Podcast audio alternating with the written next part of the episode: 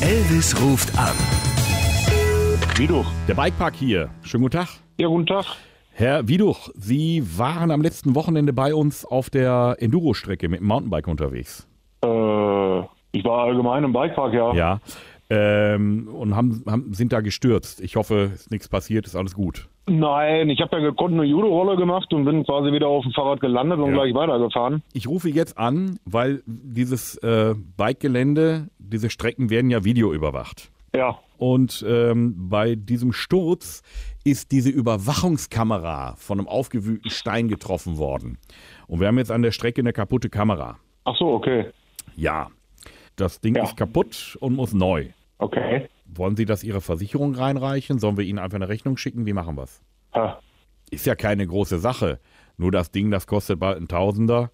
Äh, das muss ja auch neu installiert werden und gemacht werden. Also sind wir schon irgendwie bei 900 und Kostenvoranschlag. Okay.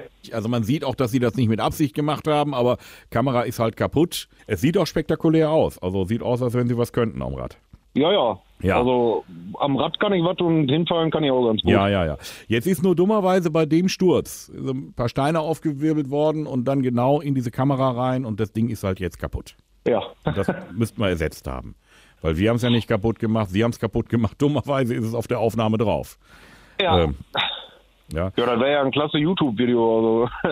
Wenn Sie das haben wollen, kriegen Sie das. Also ja, auf jeden Fall. Das, das schicke ich Ihnen gerne rüber.